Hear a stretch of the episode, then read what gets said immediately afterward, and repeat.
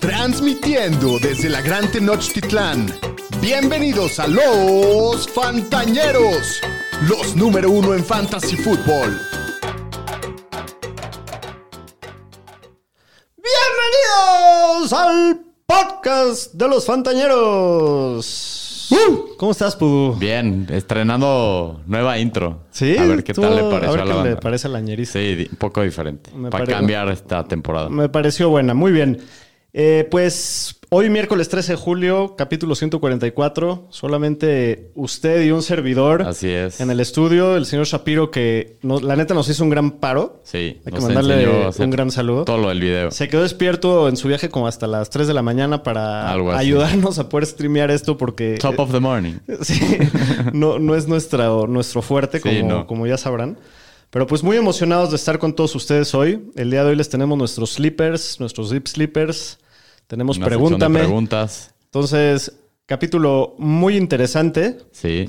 Muy bien, pues sin nada más que decir, Pudu. Ah, no, espérate, ya se me estaba pasando recordarles como siempre que nos sigan en todas nuestras redes Así sociales. Nos pueden encontrar como arroba los fantaneros por todas partes. También suscríbanse a nuestro canal de YouTube. Y Los Tenemos que- una sorpresa ahí al final del capítulo. Así es. Muy bien, pues ahora sí, sin nada más que decir, Pudu, vámonos con las noticias. Las noticias con el señor Estadística. Pues vamos a empezar con la noticia, bueno, la nota que salió a principios de la semana de, de Sean Watson, que según Tony Rizzo, que es el beat writer de los Browns para ESPN, dice que ha escuchado de fuentes confiables que se está hablando de una suspensión de entre 4 y 6 partidos para Sean Watson. Yo, pues con la suspensión que le han dado a Calvin Ridley y este y lo que se espera de Camara, pues se me hace que es una mentada de madre que le den de 4 o 6 partidos. No sé tú cómo lo ves. No, Creo no, si le dan a cuatro partidos o seis partidos, como están diciendo, la neta sí me voy a arder. Sí, o sea, este güey quedaría muy mal la liga, creo. La o sea, neta, sería sí, así como con un todo lo que se ha oído. 100%. Pues a ver qué pasa. Eso es lo último que salió, pero pues hay que esperar hasta que sea algo oficial.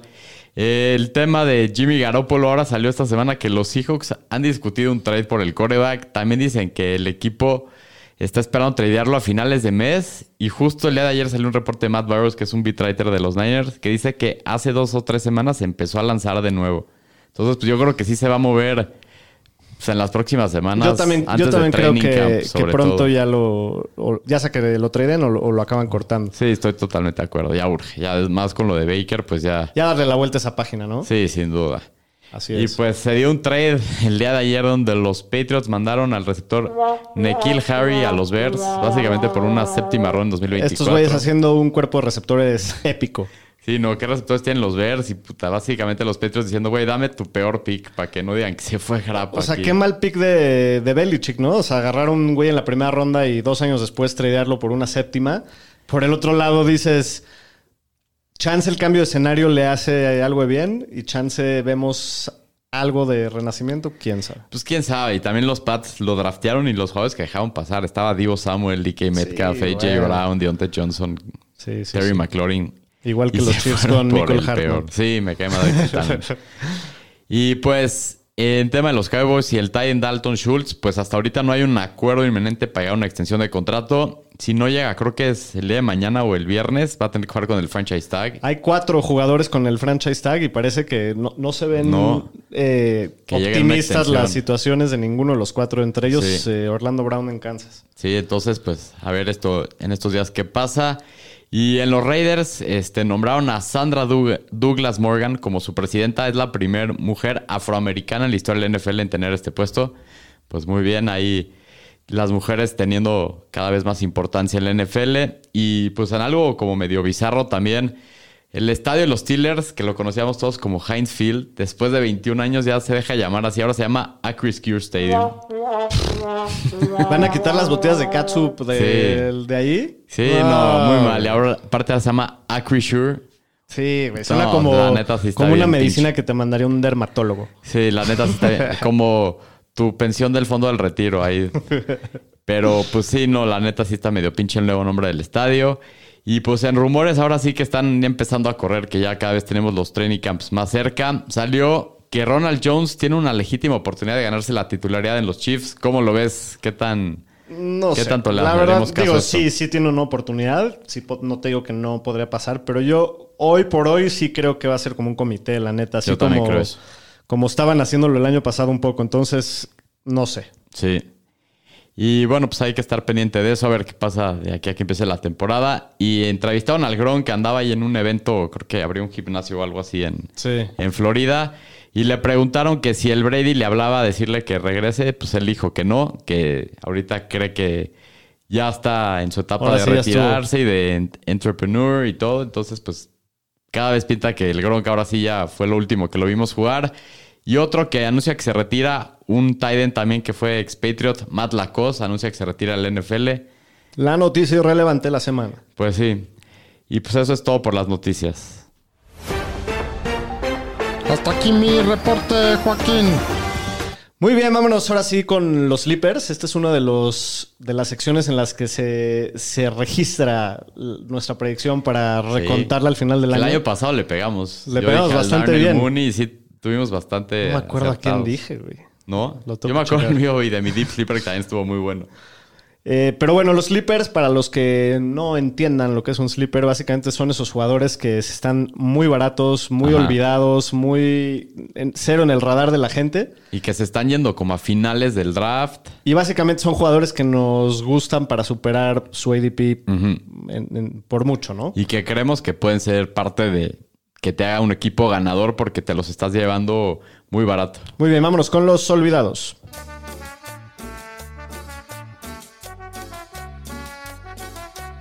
¿Cómo te voy a olvidar? El El haciendo presen- con su voz de ángel. Sí, sí, sí. Muy bien, Pudo, ¿quieres empezar con tu primer slipper? Pues mi primer sleeper es el receptor novato de los Saints, Chris Olave, que ahorita está rankeado jugador 119, receptor 49, igual de ADP se está yendo 117. Estamos hablando décima ronda, ¿no? O- Todavía, sí, por ahí como ronda, ronda 11-12. Sí. Y pues, ¿qué pasa con él? Pues en el equipo, pues Michael Thomas lleva dos años que no le hemos visto jugar. Se sigue rehabilitando y pues es una gran duda qué va a pasar con él, cómo se va a ver este año. Que pues, la verdad, después de dos años y con todo, yo no tengo mucho optimismo de Michael Thomas. Creo que sus mejores momentos ya pasaron. También Alvin Camara, que tiene un gran porcentaje en las recepciones el año pasado, pues va a estar por lo menos suspendido de lo que se espera seis semanas, lo cual también lo va a beneficiar. Y el año pasado con James Winston, cuando estuvo de coreback, fue el cuarto coreback que más pases largos lanzó en, en promedio la temporada pasada, que era en lo cual Chris Olave se veía muy bien en Ohio State. Sí, ese era su fuerte. Exactamente. Y es a lo que no hace ni Michael Thomas ni, ni Landry, que son receptores más como de posición, que juegan más por adentro y se caracterizan por el juego corto. Sí. Y pues, ¿qué hizo el equipo? Hizo un trade hacia adelante para llevarse con el pick 11. Entonces, el No, equipo se eso, movió. pagaron y pagaron carísimo. Carísimo. Dieron como cuatro picks por Sí, Olave. Sí, sin duda. Y pues está. Todo el mundo dice que está listo para el NFL y que no debe tomarle tiempo en adaptarse. Tiene separación elite en el juego vertical. Tuvo un 96% de efectividad en separación contra single coverage el año pasado en college. Y tuvo 7 touchdowns en pase de más de 20 yardas en su último año en Ohio State. Sí, que son números ridículos. En el SEC aparte. Sí, en el SEC. Tiene velocidad elite, corrió 4.39 en las 40 yardas y es probablemente el mejor corredor de rutas de esta clase. Se le compara con Calvin Ridley y pues creo que es un jugador que la oportunidad la va a tener. Los otros dos receptores del equipo no sé qué esperar de ellos porque se, las han, se la han vivido lesionados y ya están más veteranos. Entonces creo que el volumen lo va a tener ahí. Si estás en ligas full PPR, me gusta muchísimo donde se lo estás llevando y lo puedes a lo mejor jugar como un flex Y me gusta, ¿sabes qué? Mucho la situación a la que cayó. también. O sea, también hasta que esté con James no me disgusta. O sea, No, James puede tirar muchas yardas y, y- y me gusta mucho. Puede ser relevante. Sí. Bueno, mi, mi primer sleeper también es un receptor novato. Es Sky Moore, el receptor de los Chiefs, que fue su selección de segunda ronda. Él está todavía un poquito más barato. Es, su ADP es 142, está yendo en la onceava ronda. Es el receptor 60 en irse. Ya sabemos que llega a una situación ideal. Es una ofensiva liderada por Andy Reid y Patrick Mahomes. Eso siempre te va a dar muy buenas chances. Pero aparte del equipo salen Tyreek Hill, Byron Pringle, de Marcus Robinson, Garrick Dieter. Es el equipo que más targets libera el año pasado. ¿Qué hace el equipo para contrarrestar eso? Trae vía free agency a Juju, trae a MBS y draftean a Sky Moore en la segunda ronda. Después de Kelsey, la verdad es que hay mucha incertidumbre en cómo Sí. se van a distribuir los targets del equipo.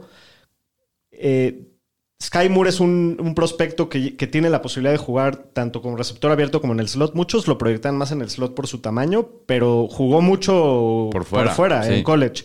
Fue el receptor me- mejor calificado por PFF de todo college el año pasado de todos los receptores. Aparte fue el líder de todo el país en tacleadas rotas con 26. Ujú. O sea, es un jugador que es muy bueno after the catch. Tuvo las, las medidas de manos más grandes de todos los receptores que Sí. fueron al combine.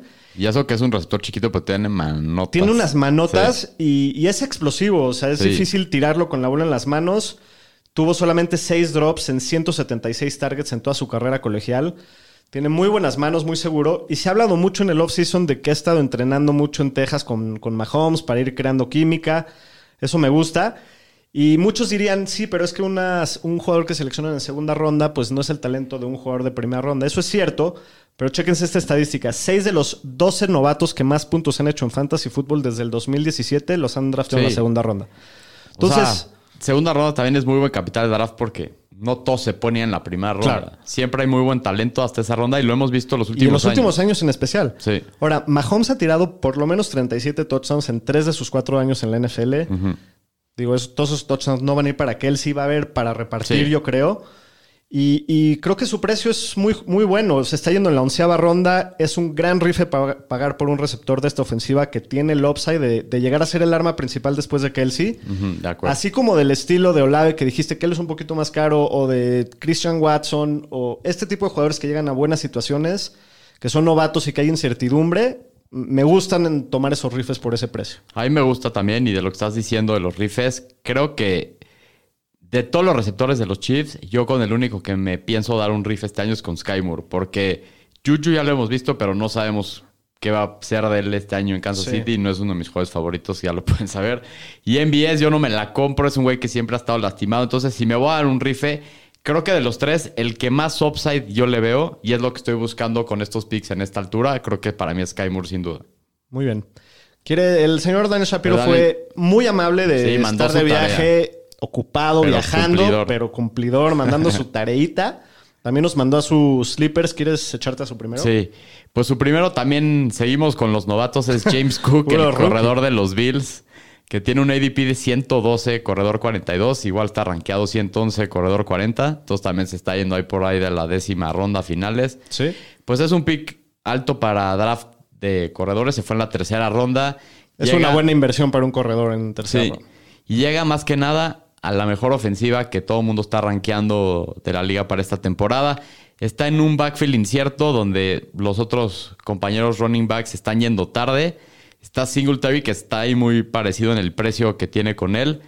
Pero pues no hay una competencia que asuste mucho a su precio. Moss. Y pues puede ganarse el rol pues bastante temprano en la temporada y si no tener un rol complementario porque habían traído a JD McKissick que al final ni se quedó, entonces acaban drafteándolo a él. Y, y en especial el, su- digo, el fuerte de James Cook, que es, Es su juego que es aéreo. su juego aéreo. Sí. Eso, pues, puede sí tenerlo desde el principio, ¿no? Y, y- y tener la oportunidad de, Sí. de ganarse también el juego terrestre y los primeros downs. Así es. Pero- y también sí. cumple con todo lo que habíamos dicho de todos los parámetros de dónde están los breakouts de corredores que son corredores novatos o de segundo año y que son buenos en el juego aéreo, lo cual él cumple con los requisitos.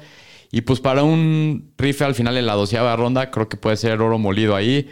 Y pues vamos a saber, yo creo que muy pronto qué tanto lo van a utilizar. Y hay que aguantarlo porque lo hemos visto con este backfield, lo vimos el año pasado, Singletary empezó muy mal y cerró muy bien. Entonces, si lo van a draftear, creo que también hay que tener paciencia. Es un mini Dalvin, la neta. Sí. Ese, Eso todo el que es. estilo. Así es. Muy bien, muy buen slipper eh, del señor Shapiro. ¿Quieres darnos a tu segundo slipper, Aro? Mi segundo sleeper es un tight end, es Cole Kemet, el tight end de los Bears, que ahorita está rankeado encanta. 116, tight end 13. La verdad, yo este lo tengo mucho en mi radar. ¿Por qué? Porque creo que tiene mucho potencial. Sí. Este, pues, está entrando a su tercer año. Luego a los tight ends les toma varios años en, en tener el- buenos resultados en Sí. la liga. Y creo que es el que mayor brinco puede dar este año. Su techo estaba muy limitado el año pasado en el tema de los touchdowns porque estaba Jimmy Graham, pero ya está fuera del equipo. El año pasado fue Tiden 8 en participación en ruta, noveno en targets con 93, 11 en target share con un 17% del equipo, sexto en deep targets y doceavo en yardas. Entonces todo fue top 12, todos sus números.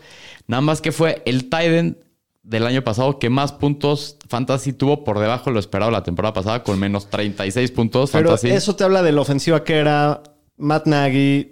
Fields como novato era un descague total Sí. esa, esa ofensiva, pero se ve que está involucrado y que el equipo lo está. O sea, es un foco de la ofensiva. Sí, sin duda. Y de todos los Titans del año pasado que tuvieron 50 targets o más, fue el único que no tuvo un touchdown. Entonces no tuvo un touchdown el año pasado. Entonces obviamente va a haber una mejoría de esto. Pues espera el breakout. Lo vimos el, el año anterior con Sackers y Dawson Knox que tuvieron menos puntos de lo esperado un año antes. Y los dos terminaron como top 10 el año pasado. Pues tiene tamaño y métricas elite. ¿Y qué pasa en el equipo? Se va Allen Robinson, está Darnell Mooney y pues solo que crean que Velus Jones puede ser alguien confiable.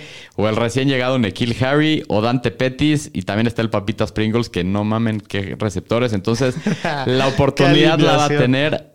He, he leído miles de reportes de beat writers que dicen que todo está a su favor para que tenga un rol muy importante en esta ofensiva.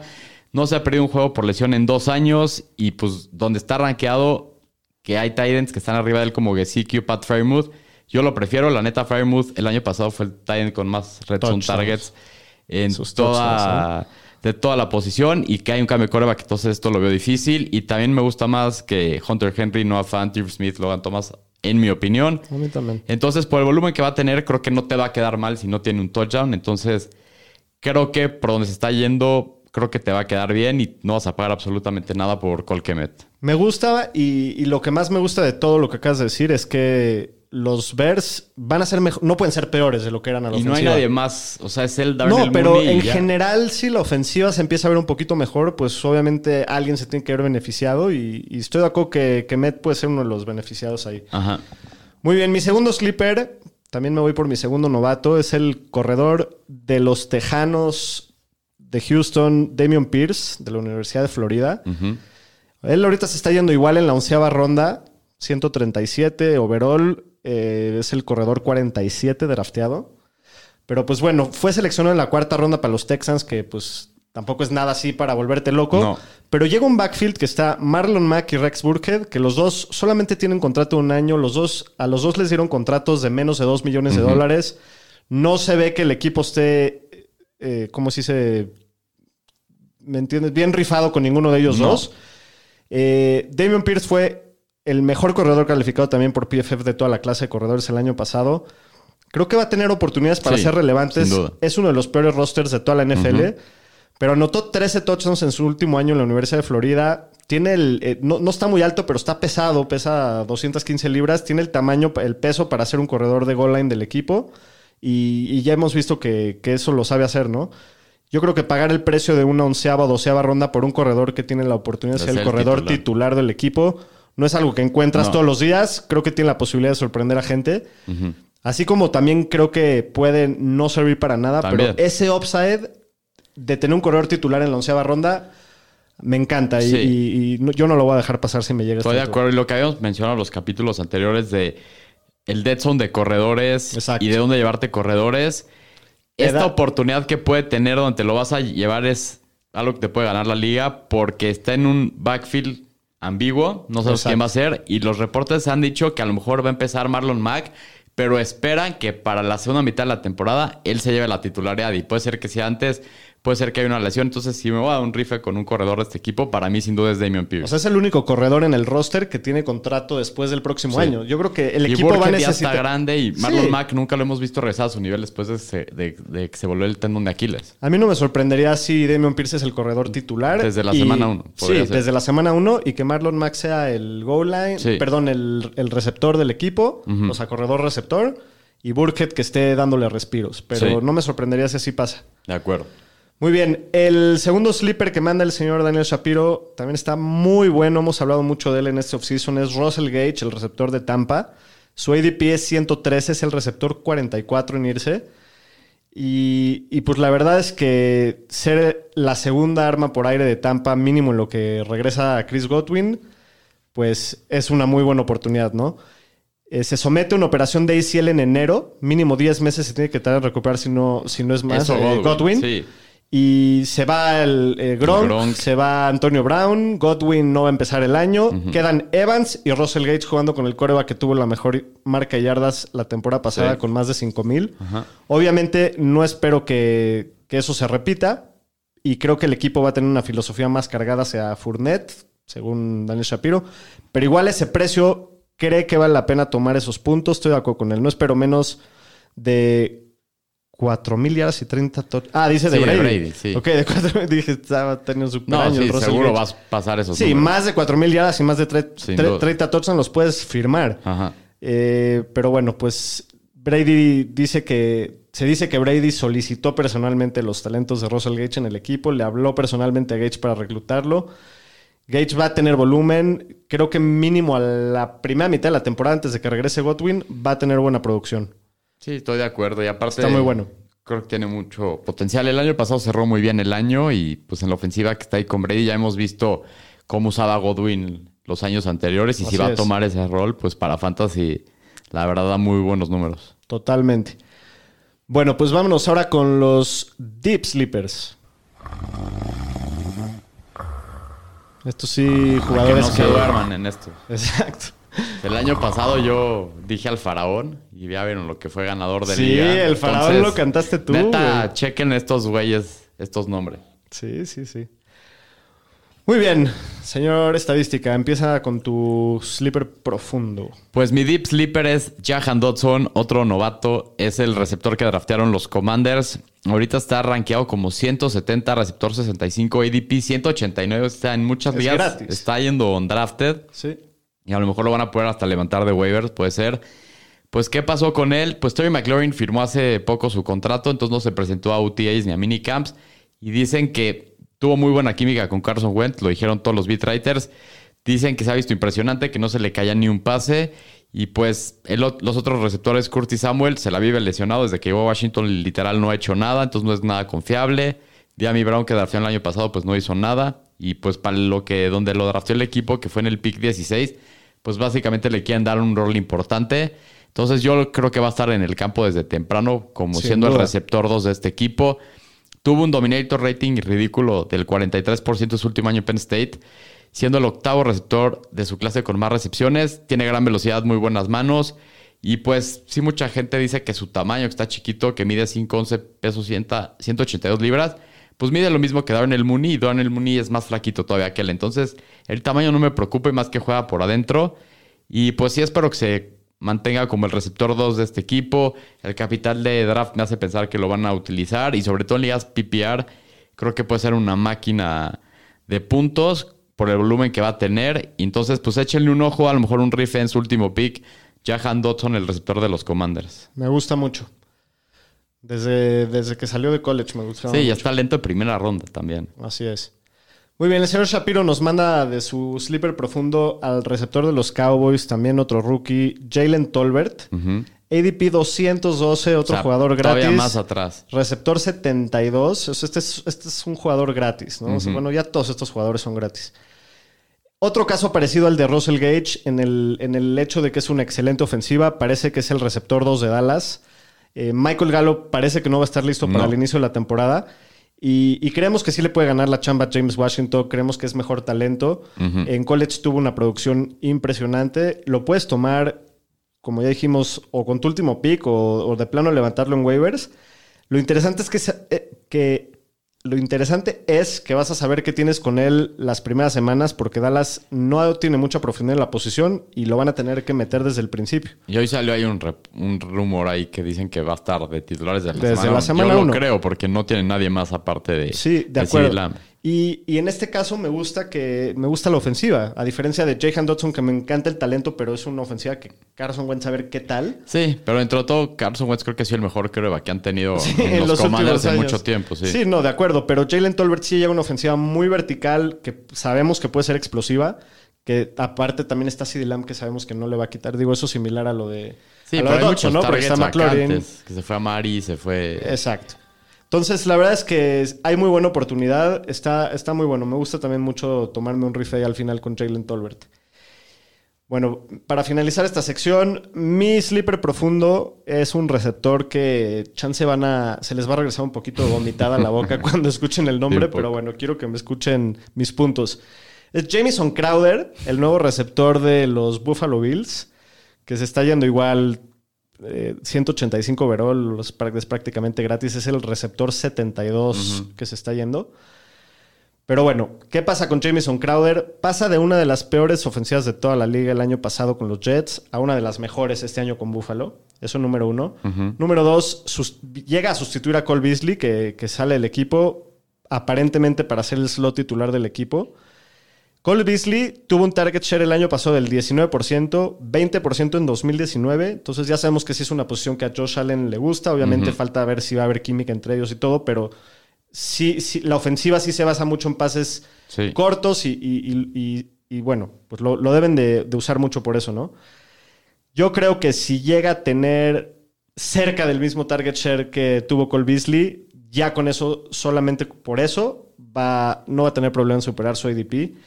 No, sé que no es absolutamente nada sexy, es de hecho un poquito asqueroso, no tiene cero upside prácticamente, pero ya lo hemos visto ser productivo en la NFL cuando ha tenido la Sí. oportunidad.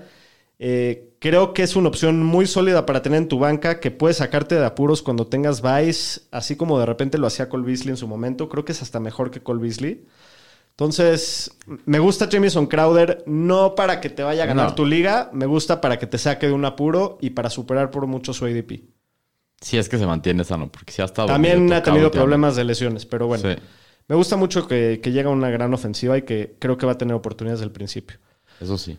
Muy bien, pues estos fueron nuestros sleepers. Vámonos ahora con la sección de Pregúntame. Pregúntame, cabrón. Pregúntame. Pregúntame. Se le cruzaron los cables al señor Pomi.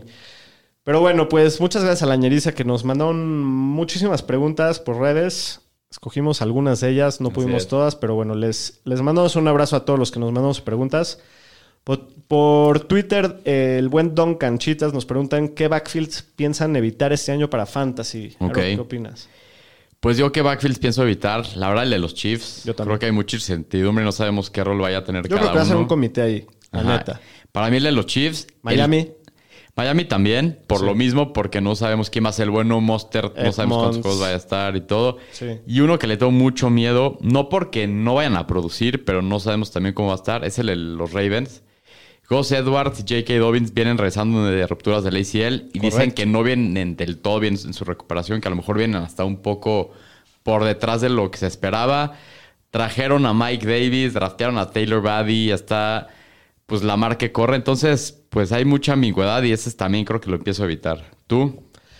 Lo primero que me viene a la mente, la neta, es Kansas, porque lo mismo, puede que sea un comité entre tres o cuatro. También tienen ahí un rookie aparte de Ronald Jones y, Ah, y Clyde, Pacheco. Isaiah Pacheco y trajeron Y a McKinnon. McKinnon, sí. Entonces, la verdad es que hay muchos y, ni si- puede que cuatro hagan el equipo y que los cuatro estén activos los domingos. Entonces, ese definitivamente. Eh, pues el de Miami también. Básicamente, eh, me pasó por la mente el de Houston, pero justo también. acabo de decir que Damian Pierce sí me lo rifaría en Es mi el único pick. que tocaría. Es el único que, tocaría ese equipo. No sé, creo que básicamente es. Sí, creo que yo también. Así que me viene ahorita a la cabeza así rápido, sí. Muy bien. Nuestro querido Marcos, Marquitos, un abrazo. Sacal. Dice, ¿cómo ven distribuidos los targets en Kansas City y qué posibilidad real le ven de que Ronald Jones termine como el corredor titular ahí? Ok. Pues mira, lo de los targets, ta madre, pues es que nadie sabe nada, ¿no? O No. sea, la verdad es que no tengo idea, los beatwriters no tienen idea, todavía ni siquiera empieza ¿Tú qué training crees? camp. Mira, yo creo que obviamente Kelsey El uno. va a ser el uno, digo, va a tener, no, no creo que tenga mucho más de target share de lo que lleva teniendo, Porque porque va a tener como el 20-25%. mínimo yo creo que el 20, Sí. 25, pegándole a 25. Ahora, todo el resto de los targets yo creo que se van a distribuir. Yo creo que Juju mínimo al principio es el que más beneficioso va a ver ser. en volumen. No sé cómo va a estar su producción y qué tantas yardas va a tener, pero sí creo que por el tipo de receptor que es, por su tamaño, por Por el rol que va a tener. el rol que va a tener y, y el hecho de que ya tiene algo de experiencia, creo que sí va a estar muy buscado por Creo que va a tener un 15-20%. Es que Porque también está el MBS, está Sky Moore y pues los corredores y... La neta, todo puede pasar. O sea, estoy- creo que se refiere a los receptores. Porque Kelsey todos sabemos que va a ser el uno. Híjole, es que no sé, porque también Sky Moore puede, no sabemos qué pedo con él. O sea, puede que de repente ten- le encante y sea muy bueno, o puede que de repente no lo busquen y ni lo metan. Hay muchos receptores ta- también en Kansas. Yo sí, hoy por hoy, si tuviera que apostarle, te diría que el 1 va a ser Kelsey, el 2 va a ser Juju, el 3 entre MBS y Sky Moore, no sé cómo va a estar la cosa. Pero la verdad es que nadie sabe. lo- o sea, no, no tengo ni la menor idea. Marcos preguntó esto porque tiene MBS en su equipo Sí. y lo lleva hypeando todo el offseason. Lleva tratando de vendérselo a todos y le urge que sea el bueno. Pero no sé, igual y también sí es. O sea, también sí, sí, se han dicho Yo no todo me la compro. Ya, ya están hypeando que es el que mejor se ha visto en el minicamp y bla, bla, bla. Yo no me la compro. Pero bueno, la verdad es que no tengo ni la menor idea que contestarte. ¿Y qué posibilidad real ven de que Ronald Jones termine como el corredor titular? Pues, Pues- mira, sí existe una posibilidad de que suceda porque, porque importante. digo, si hace el año que ganaron el Super Bowl los, Los Bucks. los Bucks fue el corredor uno del equipo y tuvo más de mil yardas totales en el año y tuvo un gran año, o sea, eso fue hace dos años. Pero la verdad no tengo idea tampoco. O sea, yo creo que la, la veo difícil que haya un uno claro en Kansas. La verdad, eso es lo que, lo que veo. No, o sea, yo creo que sí, Clyde va a empezar el año. Pero, también ya lo hemos visto también. lastimarse Sí. y, y Ronald Jones va a tener un rol porque también Darrell Williams el año pasado tuvo un rol importante. Sí. Entonces, la verdad es que no, no, no te diría que me rifaría con Ronald Jones pensando que va a acabar siendo el uno indiscutible, la vaca, no. No. Pero, pero sí creo que puede volver valor. Digo, Darrell Williams fue corredor Sí, tuvo sus momentos, 25 semanas, pero el año siempre pasado. Cuando estaba lastimado. Cuando estaba lastimado Clyde. Clyde. Pero bueno. El buen Favo Ross, nuestro querido Fabián, pregunta: ¿Dónde jugará Jimmy G y por qué en los Browns? Yo no creo que se acaben los Browns. Pues en una de esas sí, pero yo tampoco creo. Yo creo que, o sea, sí, la neta no tengo idea, pero lo más reciente que se está escuchando es Seattle. Sí. Y hace sentido. Pues sí. Entonces yo, yo sí creo que acabaría en, en Seattle. Y si, y si no lo logran tradear y lo cortan, también creo que Seattle sería de los equipos que podrían estar agresivos por él. Sí. ¿no? Y también pues, si lo cortan y pues a lo mejor Cleveland le da algo muy barato que lo puedan meter en el cap, pues a lo mejor en una de esas. Sí. Todavía Chance también chance, parece sí. entonces ya, ya sabemos cuántos juegos va a estar fuera el chaquetita serial. Ajá. Bueno, de Instagram, Gabriel García, también el buen Gabriel que siempre nos está escribiendo, pregunta, en Fantasy PPR tengo a Gibson como corredor 2, debería buscar un trade. Pues mira, yo en Dynasty lo tengo y sí estoy tratando de buscar un trade, nada más que nadie me lo quiere comprar. La neta estoy muy preocupado por Gibson. Tanto que drafté a, a Brian Robinson, su Robinson. reserva, para tener ahí el- a ver si uno de los dos jala, pero la verdad, este año, así como el año pasado estaba muy hypeado con, con Gibson y, y estaba muy prendido y me gustaba mucho tener a Gibson, este año estoy muy preocupado, la neta no me late nada. Sí. Sí, se ve preocupante su situación, la neta. Digo, Yo no lo quiero tocar este año en ninguna liga. es un receptor, un corredor 2 decente, no Sí, te diría claro. que estás tirado a la mierda, Prefiero pero... buscar otras sí, cosas. yo sí, yo sí trataría de buscar un trade, la neta. Sí.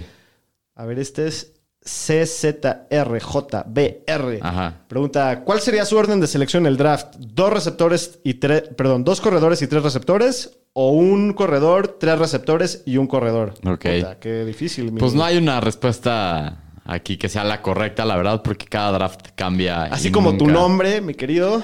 Sí, que está todo complicado, cambia. tu O sea, pregunta está Puedes complicada. puta, quiero irme dos corredores y luego receptores, pero a lo mejor para tu segundo pick ya no hay buenos Eh, corredores. tampoco es lo mismo si seleccionas con el pick 2 que con el pick 8 acuerdo. o 10. Entonces, sí, pues depende mucho, pero yo lo que te diría ahí viéndolo como está el board este año, creo que es importante llevarse a los corredores que tienen mucho volumen y luego los receptores pueden venir después porque hay mucho más talento de receptores y es mucho más fácil encontrar buenos receptores.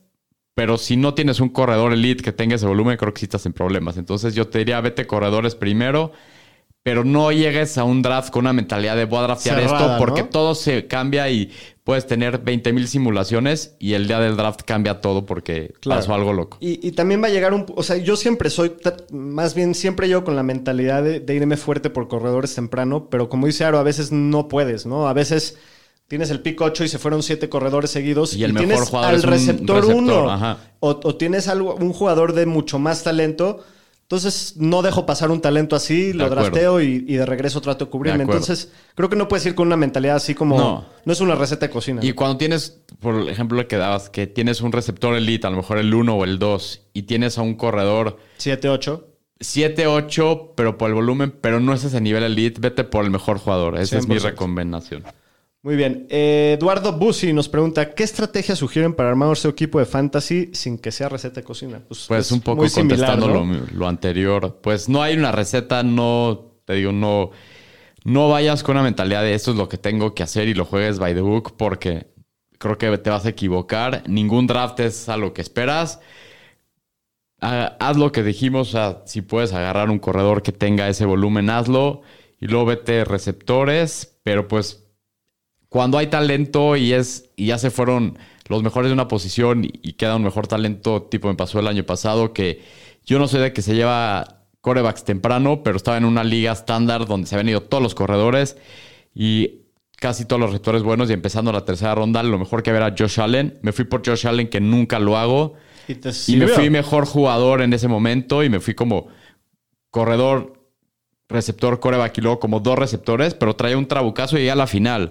Eh, Y luego ah, conseguí a mi segundo corredor en el paso del año. Entonces, vete luego al mejor jugador y no te vayas nomás por cubrir la posición porque luego estás dejando ir mejores jugadores. Ok, algo que sí es importante aquí, también contestando la pregunta de Eduardo, es que armar tu equipo de fantasy no nada más es draftear tu equipo de fantasy. Así es. Armar tu equipo de fantasy es un trabajo que lleva toda la temporada y todo el año.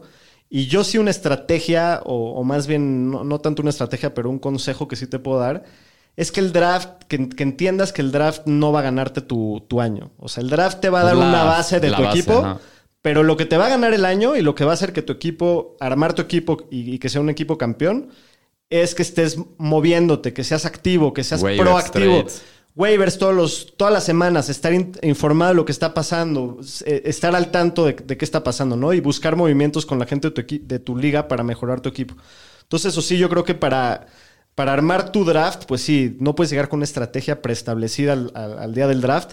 Puedes tener un- una idea más o menos de cómo quieres armar tu equipo, pero seguramente cuando hagas muchos mock drafts te vas a dar cuenta que cada vez tu equipo te queda diferente, ¿no? Y eso Así es es. porque nunca sabes qué va a pasar, No. eh, quién va a draftear a alguien. Pero sí te recomiendo que para tener un equipo competitivo al final del año, el mejor consejo que te puedo dar es que estés activo todo el tiempo.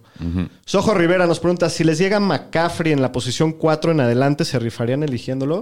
Está buena esta pregunta. Está, du- está duro Sí. porque McCaffrey viene, obviamente, prácticamente dos años Dos sin años jugar. que casi no juega. Y también llega un punto donde dices, puta, ya no lo puedo seguir dejando pasar. ¿Cuál Sí. sería ese punto para ti? ¿El pick 4 o más adelante? Pues mira, si tengo el 4, O sea, Jonathan Taylor, Henry y Eckler. para mí están antes que McCaffrey. Para mí también. Sin duda. Y ya depende mucho también tu liga, porque si estás en una liga full PPR, a lo mejor en el pick 4 te puedes llevar a Cooper Cup y no te diría que estás mal. O a Justin Jefferson. Sí, yo la verdad creo que McCaffrey también. Es Si estoy de- en ese rango, no sé si me lo voy a llevar, pero si se cae un poco más, me lo podría llevar. Yo ya lo he tenido en varias ligas y me ha quedado mal, entonces no sé si me quiero aventar por tercer año lo mismo. No te puedo decir si estás bien o no. Creo que depende mucho el riesgo que quieras tomar. El upside lo hemos visto. Las semanas que juegan no hay nadie que dé puntos como él. Pero pues lo seguirá haciendo o no. Esa es la decisión que tienes que tomar. Es un riesgo muy fuerte que te puede ganar tu liga o, o perder. o- y es tu primer pick. es tu primer pick. Es una decisión que cada quien tiene que tomar. Sí. Yo, la verdad, sí. me- estoy, por ejemplo, en el pick 6, ya no lo, ya- de ahí ya no paso. Sí. Simplemente por el upside, por todo el riesgo que tiene, lo entiendo, me rifo. O sea, nada más por el upside de tener a ese jugador en el pick 6. En el 4 creo que sí se mareó un poco pronto, la verdad. Sí, porque es que todavía ahí está Jefferson, está Cobb, Sí, o sea, creo que... Chase, está cualquier otro corredor que te quieras ir. Sí, creo que se, se me, hace- se me haría muy pronto para tomar un riesgo tan grande. Bueno, el amigo aguacate. Este es nuevo. amigo. Saludos Sí. al abocado. Dice, ¿en qué ronda vale la pena agarrar a Tyler Lockett o no vale la pena agarrarlo? Puta, así que te pues mira, ahorita su ADP se está yendo como pico 86, eso es octava ronda, receptor 36. Ok.